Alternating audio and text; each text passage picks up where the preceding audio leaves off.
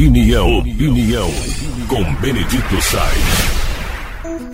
Os mais jovens, a não ser pela literatura, não vão conhecer as chamadas rodas da fortuna.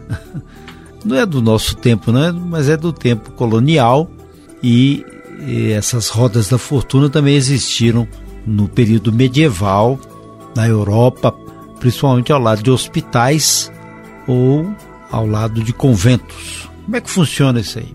A mãe tinha um bebê e por causa principalmente da pobreza, eles conviviam com a eterna pobreza, eles achavam que não tinham condições de criar o recém-nascido. E aí davam para adoção, mas como não tinha ninguém para receber como família, raramente, eles então iam até essas rodas da fortuna, que era uma roda com um caixote giratório, como se fosse uma roda mesmo. E aí dentro do convento você colocava a criança e rodava essa, essa roda para dentro do convento. Se por acaso tivesse a vaga no convento ou no hospital, aí a criança era recolhida e cuidada pelas freiras, pelos frades, assim era comum. No Brasil também existiu isso muito.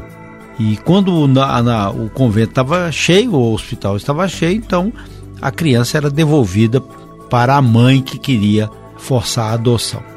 E você vai ler um, um livro, um texto curtinho de Machado de Assis, Pai contra Mãe, vocês vão perceber o que ocorre com isso, inclusive com a busca de escravos fugidos e uma pessoa, um personagem que ganhava dinheiro só atrás de escravos que fugiam.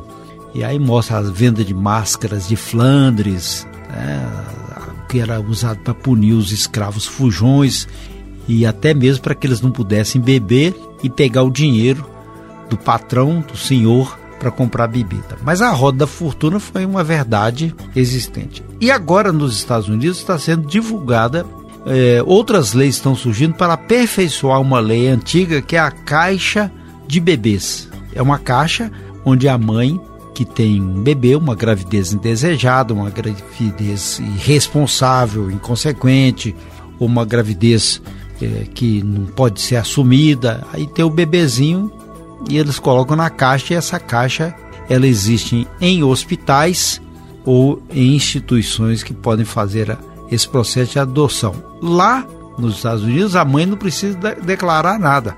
Aqui, ela pode deixar o bebê lá, o bebê estando bem de saúde, ninguém vai questionar nada com ela, se vai criar, se pode criar, de onde que vem, não tem esse questionamento não. É diferente a lei. A lei aqui no Brasil é diferente, você tem que prestar conta, é abandono de incapaz, tem um bocado de questões aí. E lá nos Estados Unidos, o índice de crianças que estavam sendo mortas, os infanticídios, caiu em 67% depois que essas leis foram introduzidas. Inclusive tem um centro de controle de doenças dos Estados Unidos. Esse centro apontou que o número de bebês mortos no dia do nascimento caiu quase 67% depois que essas leis foram introduzidas. Mas é um negócio muito difícil ser é, estabelecido, né? ser moldado em países como. O ideal é que haja políticas para que as meninas tenham consciência sobre a gravidez e seja uma gravidez responsável por parte do pai e também da mãe. Mas existe a gravidez precoce, porque a cada dia que passa, mais rápido a iniciação sexual das, das meninas e dos meninos acontece, muito mais cedo. E aí, evidente, como consequência, vem a gravidez indesejada ou não planejada e termina disso. Não tem mais roda da fortuna, não.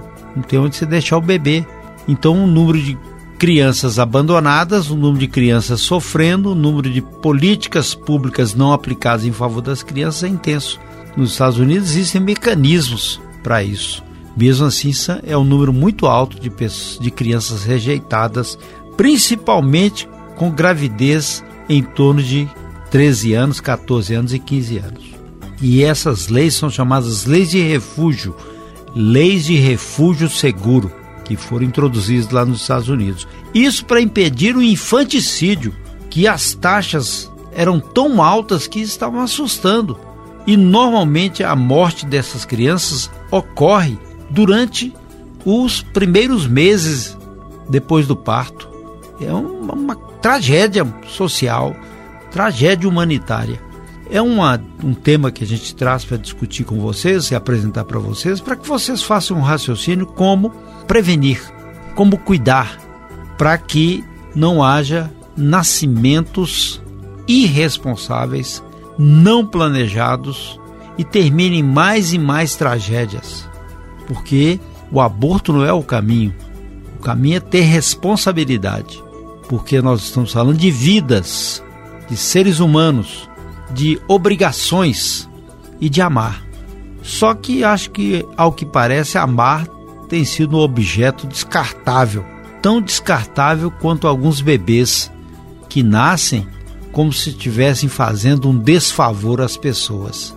Mas elas não sabiam que iriam nascer no útero ou no colo de quem não tem responsabilidade. Por isso o assunto é sério e deve ser tratado muito bem de perto nas escolas, mas principalmente nas famílias, nas famílias.